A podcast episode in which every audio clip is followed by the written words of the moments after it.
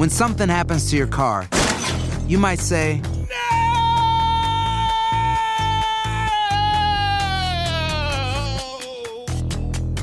My car. but what you really need to say is something that can actually help. Like a good neighbor, State Farm is there. And just like that, State Farm is there to help you file your claim right on the State Farm mobile app. So just remember, like a good neighbor, State Farm is there. State Farm, Bloomington, Illinois. Boost Mobile tiene una gran oferta para que aproveches tu reembolso de impuestos al máximo y te mantengas conectado. Al cambiarte a Boost, recibe un 50% de descuento en tu primer mes de datos ilimitados. O, con un plan ilimitado de 40 dólares, llévate un Samsung Galaxy A15 5G por $39.99. Obtén los mejores teléfonos en las redes 5G más grandes del país. Con Boost Mobile, cambiarse es fácil. Solo visita boostmobile.com. Boost Mobile, sin miedo al éxito. Para clientes nuevos y solamente en línea, requiere AroPay. 50% de descuento en el primer mes requiere un plan de 25 dólares al mes. Aplican otras restricciones. Visita para detalles. Hay gente a la que le encanta el McCrispy y hay gente que nunca ha probado el McCrispy. Pero todavía no conocemos a nadie que lo haya probado y no le guste. Para pa pa pa. Ahorra más en JCPenney, más tu oportunidad de conocer a Shaquille O'Neal. Este sábado 4 de mayo todos ganan durante la entrega de cupones de 10, 50 o hasta 100 dólares, solo en la tienda mientras duren. De 11 a.m. a 1 p.m., los miembros de JCPenney Rewards tendrán una oportunidad exclusiva de encestar para conocer a Shaq. Habla con un asociado en la tienda o visita jcp.com y conoce más sobre la jugada. JCPenney, vale la pena. Cupón válido el 4 de mayo en selección de estilos. Entrega de cupones solo en la tienda para mayores de 18 años. Hola, soy León Krause y te invito a escuchar cada mañana Univisión Reporta, un podcast con conversaciones a profundidad sobre los temas que más resuenan en Estados Unidos y el mundo. Oye todos los días la voz de especialistas reconocidos y de aquellos que están marcando el curso de la historia actual. Escucha Univisión Reporta en Euforia App o en donde sea que escuches podcasts. Estás a punto de escuchar Enigma sin resolver. No te olvides de buscarnos en nuestras redes sociales, Instagram y Facebook, y de escucharnos en la app de Euforia o donde sea que escuches tus podcasts. Advertencia. Este programa contiene casos de crimen, apariciones, misterio, conspiración y violencia. El contenido de estas piezas puede ser sensible para algunos miembros del público. Aconsejamos discreción.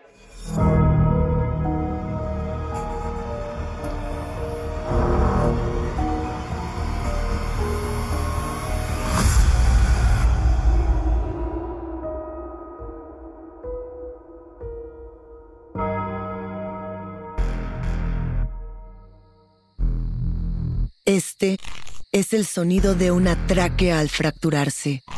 Los anillos cartilaginosos se quiebran, uno por uno. Crack, crack. Primero se desgarra la piel. La carne tensa se entrega. La sangre brota y salpica. Las gárgaras rápidamente se transforman en una súplica del cuerpo entero por sobrevivir. La respiración se agita, convulsiona, se desvanece. Pero el sabor de la sangre y la muerte, dicen los vampiros, es más placentero que un orgasmo. No hay glamour en el crimen, solo una herida animal, un cuerpo abandonado a la mitad de la noche, o dos, o quince, porque la sangre es vida, for the blood is the life. Esta es la leyenda vampírica de Florencio Roque Fernández, el mayor asesino serial en la historia de Argentina. Dicen que era vampiro, que le destrozó el cuello con los dientes a 15 mujeres, que las remató a garrotazos. Dicen también que este hombre nunca existió, que todo esto es una leyenda urbana que ha logrado penetrar en el imaginario colectivo de toda Hispanoamérica. ¿Quién dice la verdad? Sean bienvenidos, enigmáticos, a un nuevo episodio de Enigma sin resolver. Los crímenes del vampiro de la ventana. La leyenda que voy a contarles, enigmáticos, se ha convertido en un enigma de la historia argentina. Hay quienes sostienen que nunca ocurrió y también quienes afirman que es la historia más sanguinaria de la región. A ver, al sureste de la provincia de Tucumán se encuentra Monteros. Es una pequeña ciudad en Argentina. Este lugar se conoce por sus cultivos de caña de azúcar, por sus reservas naturales y también por su folclore. En 1935, en la periferia de este pequeño pueblo, nace un niño. Este niño nace entre pobreza, desigualdad y marginación. Estos factores enigmáticos no determinan que se vuelva asesino, pero ¿qué ocurre cuando agregamos un trastorno mental y además la incapacidad de atenderlo? ¿Este pequeño habría nacido condenado a matar? Su nombre es Florencio Roque Fernández, y tanto él como toda su familia viven en la miseria. Por más que los padres intenten ayudar al pequeño, no tienen ninguna posibilidad de hacerlo. Conforme comienza a crecer, comienza también a portarse extraño. Alucina escenas de sangre, heridas que brotan rojas y que lo atraen lentamente. Las llagas, la imagen de estas heridas, lo llaman y lo seducen. Y rápidamente enigmáticos, un psiquiatra le diagnostica esquizofrenia, que no es un diagnóstico complejo. De hecho, el psiquiatra les dice que es curable, que es tratable. Pero este tratamiento es muy costoso y la familia no puede costearlo. El psiquiatra insiste, les dice que Florencio puede llevar una vida sin mayores problemas si tiene el tratamiento adecuado, pero como la familia es muy pobre, no encuentra otra solución más que abandonarlo en las calles de Monteros. Y Florencio en ese momento se vuelve lo que muchos conocen como el loquito de la calle, un fantasma del barrio que todos miran, pero que nadie quiere ver en realidad. Florencio hurga en la basura para comer, hace robos menores, y uno puede todavía escuchar a las personas en las calles decir, Florencio no le hace nada a nadie, solo está loquito, Florencio está enfermito, no le hagas caso, pobrecito, no lo veas, se te va a acercar, Florencio vive en esta esquina o en la otra. Pero francamente, a nadie le importa. La salud mental enigmáticos es un tema que llama mucho la atención cuando pensamos en estas historias de true crime, cuando pensamos en los propios relatos de horror, porque nos hace reflexionar en cómo los asesinos los victimarios, los entre comillas villanos de las historias, generalmente se acercan a este tipo de trastornos o más bien no pueden atenderlos y ahí es cuando comienza este espiral de violencia. ¿Ustedes qué piensan? ¿Creen que el horror de la ficción puede volver estas historias de exclusión social visibles? Nunca aprende a leer o a escribir, pero con las pocas monedas que logra juntar en las calles, se compra de vez en cuando un boleto para ir al cine Marconi, una pequeña sala de proyecciones en Monteros. A los 15 años, Florencio entra a una función especial de la ahora legendaria película Drácula, dirigida por Todd Browning, esa película de 1931. Dentro de la gama de grises proyectada frente al público, el carismático David Manners interpreta al protagonista del filme Jonathan Harker. Harker es un abogado apenas graduado de Exeter, quien resulta ser el nuevo agente inmobiliario de un extranjero adinerado y misterioso que quiere mudarse a Londres. Así es, se trata del conde Drácula, interpretado nada más y nada menos que por el inmenso Bela Lugosi. La mirada y el hambre del vampiro son tan intensas que atraviesan el celuloide. Los asistentes a la función cinematográfica en Monteros se asombran algunos se arremolinan en sus asientos. Pero Florencio comparte esa hambre y ese deseo animal por la sangre y la muerte. Su nuevo modelo a seguir es Bela Lugosi. Florencio quiere ser vampiro.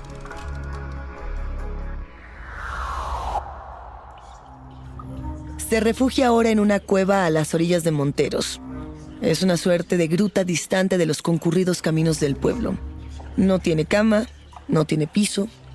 En aquella cueva solo reptan criaturas nocturnas y el eco de las voces en la mente de Florencio. La luz del exterior para ese momento lastima sus pupilas. De hecho, a este padecimiento enigmáticos le llaman fotofobia, que es precisamente eso, una molestia ocular que se da en presencia de luz brillante.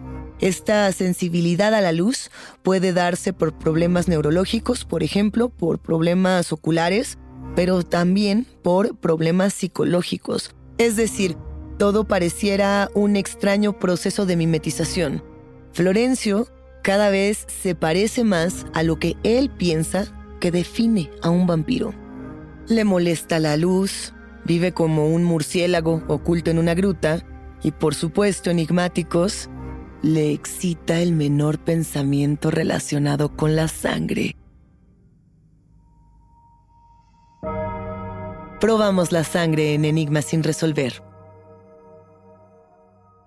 Empieza el día con una gran conversación sobre lo que pasa en el mundo y en Estados Unidos. Escucha Univisión Reporta. Reporta. El podcast diario de Univisión Noticias y Euforia, donde hablamos de la política interna estadounidense y de nuestros países de origen, de migración, cultura, economía, todo. Súmate a estas conversaciones auténticamente extraordinarias, auténticamente interesantes y profundas. Soy León Krause y te invito a que escuches Univisión Reporta en Euforia App o en donde sea que escuches podcasts. Aloha mamá, ¿dónde andas? Seguro de compras. Tengo mucho que contarte. Hawái es increíble. He estado de un lado a otro con mi unidad. Todos son súper talentosos.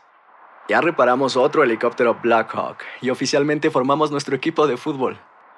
Para la próxima te cuento cómo voy con el surf y me cuentas qué te pareció el podcast que te compartí, ¿ok? Te quiero mucho. Be All You Can Be, visitando goarmy.com diagonal español.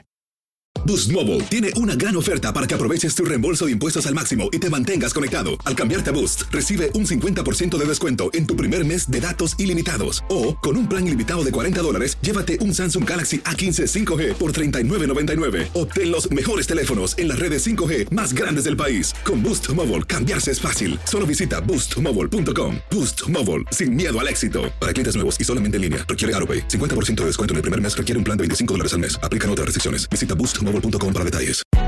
Hay gente a la que le encanta el McCrispy y hay gente que nunca ha probado el McCrispy. Pero todavía no conocemos a nadie que lo haya probado y no le guste. Para pa pa pa. Es enero de 1953. En Argentina hace muchísimo calor.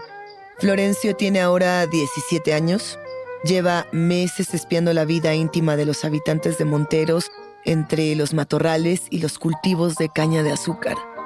Pero entre todos ellos hay una mujer joven que no puede sacarse de la cabeza. La sigue durante días, la acecha al caer la noche.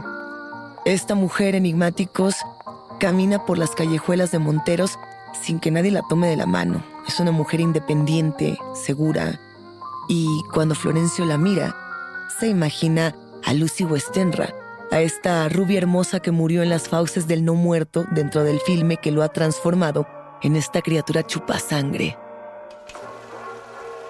Lucy lee un libro recostada en su cama, con la ventana abierta. Escucha un aleteo, pero no comprende qué sucede. Se trata de un murciélago que la espía fuera de su ventana. Cuando ella se queda dormida, el murciélago entra a la habitación y se transforma en el conde Drácula.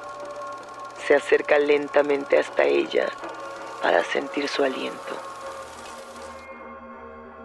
El primer crimen ocurre precisamente así. La mujer joven se queda dormida con la ventana abierta. El calor es abrasador. Florencio la acecha desde la tenebra y una vez que ella cierra los ojos, entra a la recámara y la golpea con un garrote en la cabeza hasta dejarla totalmente indefensa. Y entonces muerde su cuello hasta desgarrarlo. Le arranca la tráquea, le rompe la carótida. La sangre escurre sobre las sábanas. El joven se pierde entre la hierba y simplemente desaparece. Y aquí, enigmáticos, nace el mito del vampiro de la ventana. Cuando tenemos este tipo de conversaciones, no podemos evitar preguntarnos enigmáticos si estamos hablando de vampiros reales y si es que realmente existen estos vampiros. ¿Qué hay del vampirismo clínico o, por ejemplo, del síndrome de Renfield, Recordarán que Renfield en la novela de Drácula de Bram Stoker y más adelante en todos los filmes y adaptaciones que se han hecho, es el ayudante del conde Drácula, aquel que pierde la razón, que se ve envuelto en la locura por el deseo de ser un vampiro, pero que no lo es y que se queda justamente como un loco, un loco prisionero de ese deseo. Bueno, en los años 90, Richard Knoll, este psicólogo, habla por primera vez del síndrome de Renfield. Lo llama la compulsión de beber sangre, que además suele tener un fuerte componente sexual asociado al padecimiento. Lo que dice Richard Knoll es que los que tienen este síndrome de Renfield pasan por situaciones en la pubertad que implican la ingesta de sangre. Es decir, que nosotros durante este periodo, enigmáticos, si fuera nuestro caso, probaríamos nuestra propia sangre por vez primera. Pero a partir de ahí empezaríamos a probar la sangre de animales. Esto ya sería conocido como sofagia y finalmente terminaríamos por ingerir la sangre de humanos vivos. Y eso sería vampirismo, vampirismo humano. La noticia de la primera víctima que aparece desangrada es recibida como una misteriosa tragedia por la comunidad. Pero con la llegada de la segunda víctima, de este ahora famoso vampiro de la ventana, ya habría pasado un mes, la pequeña ciudad de Monteros se transformaría en un verdadero infierno.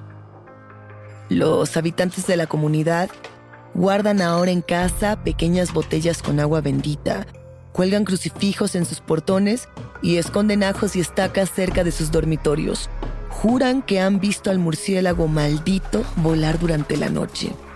Y la prensa enloquece buscando motes, fabricando modus operandi, confunde a los habitantes de la provincia y se contradice. Que si el vampiro vuela a través de las ventanas abiertas al calor de la noche, que si viola mujeres vírgenes, que si es un maníaco sexual que abandona a sus víctimas con las gargantas desgarradas. Nadie está seguro, ni siquiera en sus hogares, es lo que alegan los tantos encabezados. Lo cierto es que en los crímenes no hay rastro de violencia sexual. La prensa está tan perdida con este asesino como lo está la misma policía local. Llegamos a 1960 enigmáticos. Para este momento ya son 14 las víctimas del vampiro. Mismo modus operandi durante siete años, mismas pistas inconclusas.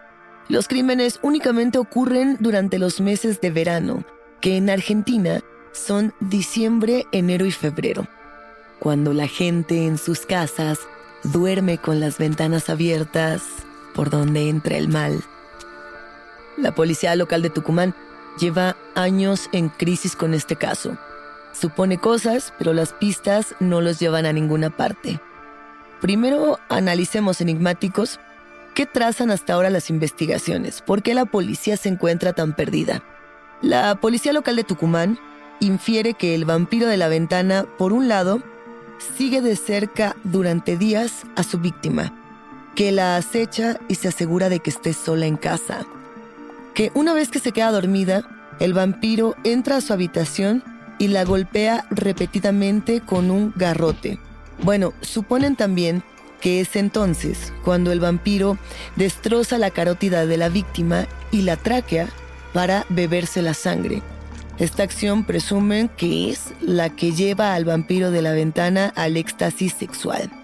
Y todo esto ocurre simplemente para dejar a la víctima desangrarse hasta la muerte. Pero nada de esto está sustentado por ningún peritaje. Técnicamente estamos entre suposiciones. No hay huellas, no hay pruebas, ¿no? No hay capacidad para resolver este caso. ¿Por qué entonces ha enloquecido la sociedad argentina? ¿Por qué este pánico le da la vuelta a todo el país? Para entender quizá por qué las investigaciones enigmáticos no iban por la ruta adecuada, podemos pensar en los dos arquetipos de vampiro que se tienen a lo largo de la historia. Arquetipos como estas formas, digamos, tradicionales del vampiro que todas y todos conocemos.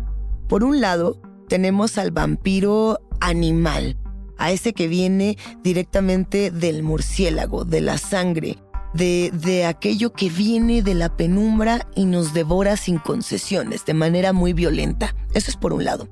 El otro arquetipo que tenemos, el otro modelo que tenemos de un vampiro, es el del conde, es decir, la persona muy elegante, con mucho dinero, que tiene todos los elementos para poder seducir a sus víctimas e invitarlas a un acto pues caníbal, vampírico, donde las víctimas de una u otra manera acceden a ser devoradas. La línea de investigación que maneja la policía hasta este momento es que se trata del perfil de una persona culta, adinerada y por demás inteligente, es decir, una persona que tendría la capacidad de realizar estos crímenes de manera confiada e impune. El problema es que esta línea de investigación no los está llevando a ninguna parte y al verse cada vez más estancados y confundidos, lo que hace la policía local es que llama a la Policía Federal para entablar un trabajo coordinado, para trabajar juntos y encontrar al vampiro de la ventana de una buena vez. Enigmáticos, ¿qué otros vampiros tenemos en la historia del crimen?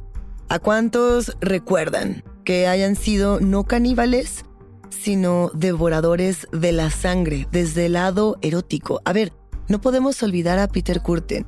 Peter Kurten era este asesino en serie alemán conocido como el vampiro de Düsseldorf. Es recordado por los asesinatos en serie y también por estos asaltos sexuales que llevó a cabo entre febrero y noviembre de 1929 en la ciudad de Düsseldorf, los cuales, bueno, pues hay que decirlo, estos homicidios hicieron famosa a la ciudad fuera de Alemania. Y Kurten además se volvió famoso internacionalmente, lo llamaban el vampiro, porque durante su juicio él afirmó que había bebido la sangre de algunas de sus víctimas. When something happens to your car, you might say,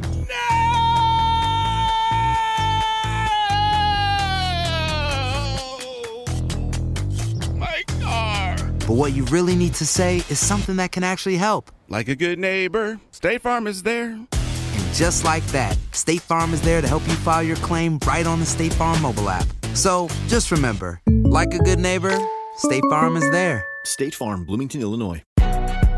Si no sabes que el Spicy McCrispy tiene Spicy Pepper Sauce en el pan de arriba y en el pan de abajo, ¿qué sabes tú de la vida? Para, pa, pa, pa.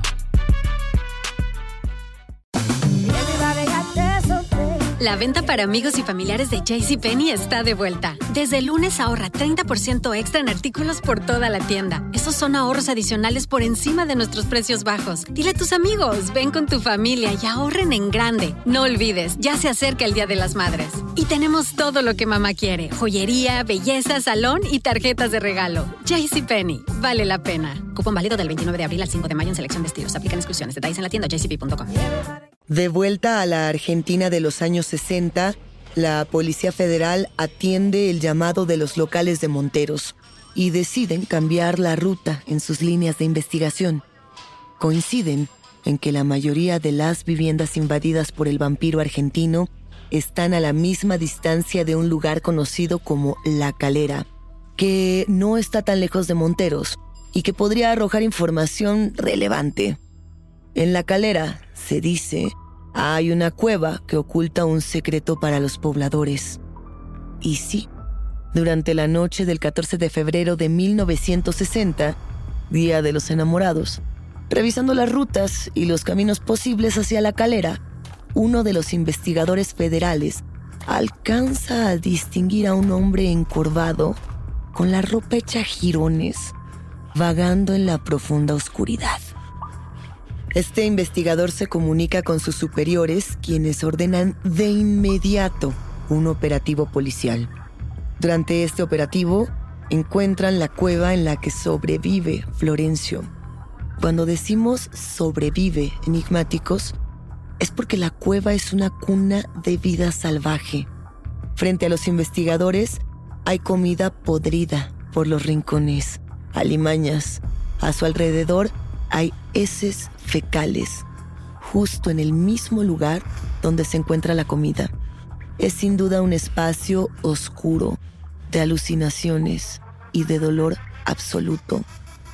La prensa cuenta que, en el momento en el que Florencio es detenido, su rostro es de alivio, como si deseara ser descubierto. Se afirma que su estado de salud es deplorable. El único momento de su aprehensión en el que él presenta resistencia es cuando la policía intenta sacarlo de la cueva, solamente porque no quiere salir a la luz del sol, aún pensando que es un verdadero vampiro. ¿Son estas pruebas suficientes para detener a Florencio? No se tiene una confesión, tampoco encuentran rastros u objetos de las víctimas al interior de la cueva solo estas condiciones de vida trágicamente miserables que les acabamos de describir. Leyendo realidad. Los habitantes de Monteros piden que se le haga un exorcismo, que seguramente la culpa la tiene un demonio o un ente del mal. Florencio es trasladado al Tribunal de Argentina. Le hacen sus exámenes y efectivamente se hace presente el trastorno de esquizofrenia eso, sin mencionar otros males físicos y psíquicos. No, no hay juicio. El llamado vampiro de la ventana es inimputable debido a las condiciones que les hemos descrito. Locura, pobreza extrema, aislamiento y profunda soledad. San Miguel de Tucumán tiene un hospital psiquiátrico donde Florencio, se dice, vive hasta el fin de sus días. Y se dice porque ocho años después, presuntamente Florencio muere de causas naturales. Sin embargo, enigmáticos, no hay registro de su defunción. ¿Por qué? Y aquí entramos al terreno de las inconsistencias. Como en los mejores enigmas, hay quienes dan esta historia por verdadera y quienes la niegan hasta el final. Los que la niegan dicen que no hay registros de los ataques cometidos, no hay una declaración de inimputabilidad en ningún archivo de la nación, ni tampoco la decisión de internarlo en un psiquiátrico. ¿Qué hay? Porque tampoco hay crónicas de la época ni nombres de estas víctimas, de estas 15 víctimas que se relatan. Entonces, ¿estos documentos fueron destruidos o quizá fabricados por algún internauta? Los vecinos además niegan que la geografía de la historia sea real. Lo que dicen es que en esta zona sí existen cuevas, pero que en esos tiempos era prácticamente imposible llegar a las cuevas, a las grutas que se mencionan. Lo que dicen incluso es que la gruta más cercana estaba a tres o cuatro horas de caminata, que sería muy difícil para alguien como Florencio tener esas caminatas tan largas. Monteros, esta región de Argentina, no es muy grande enigmáticos, y menos imaginen en esta época, en los años 50. Si realmente hubiera llegado una comisión de investigadores forenses, debería de haber algún registro. Eso sin contar además el revuelo histórico que debería de haber generado. Porque la otra parte de esta historia es que muchos de los presuntos testimoniantes deberían de seguir con vida. Hay muchos vecinos eh, de monteros de esta región que lo que dicen es que no tienen recolección, que no tienen memoria de lo sucedido, pero que sí recuerdan a un Florencio, que no le decían vampiro, sino cangrejo, y decían que no era un asesino, sino un albañil al que le gustaba mucho boxear. Esto se publicó en distintas revistas en Argentina cuando se intentaba desmitificar esta historia y lo que muchos investigadores dicen es que podía haber más de un Florencio, que no sabemos si se está hablando de la misma persona, que es un misterio al cual todavía no se le ha podido dar respuesta. Entonces, ¿quién dice la verdad, enigmáticos? Los espacios de indeterminación dicen que fortalecen a los vampiros. Dicen también que la fuerza de los vampiros es que los negamos, que si negamos su existencia les permitimos que sigan bebiendo nuestra sangre por toda la eternidad. Hasta aquí llegamos con este caso por ahora. Yo soy Luisa Iglesias y ha sido un macabro placer compartir con ustedes, enigmáticos. Gracias por escucharnos y no se olviden de suscribirse o de seguir el show para no perderse ningún misterio. Recuerden que pueden escucharnos a través de la app de Euforia o donde sea que escuchen sus podcasts. Nos encontraremos en el próximo Enigma sin resolver.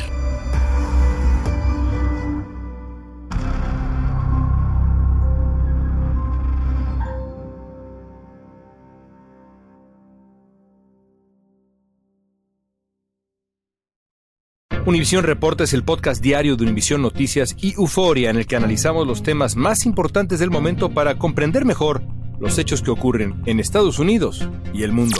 Reporta. Me llamo León Krause. Quiero que escuches en el podcast Univisión Reporta. Óyelo a la hora que quieras y desde cualquier lugar, por Euforia App o donde sea que escuches tus podcasts. Si tú o alguien que conoces está pasando por una situación difícil o por una crisis de salud mental, la línea 988 de prevención de suicidio y crisis te brinda apoyo especializado 24 horas al día, 7 días a la semana. Solo llama al 988. Cuando llamas al 988, te conectarán con consejeros especializados que escucharán tus inquietudes y te brindarán apoyo en español. Simplemente llama o textea al 988. Hay esperanza. La línea 988 funciona. Boost Mobile tiene una gran oferta para que aproveches tu reembolso de impuestos al máximo y te mantengas conectado. Al cambiarte a Boost, recibe un 50% de descuento en tu primer mes de datos ilimitados. O, con un plan ilimitado de 40 dólares, llévate un Samsung Galaxy A15 5G por $39.99. Obtén los mejores teléfonos en las redes 5G más grandes del país. Con Boost Mobile, cambiarse es fácil. Solo visita boostmobile.com. Boost Mobile, sin miedo al éxito. Para clientes nuevos y solamente en línea, requiere AroPay. 50% de descuento en el primer mes requiere un plan de 25 dólares al mes. Aplican otras restricciones. Visita Si no sabes que el Spicy McCrispy tiene Spicy Pepper Sauce en el pan de arriba y en el pan de abajo, ¿qué sabes tú de la vida? Para, pa, pa, pa.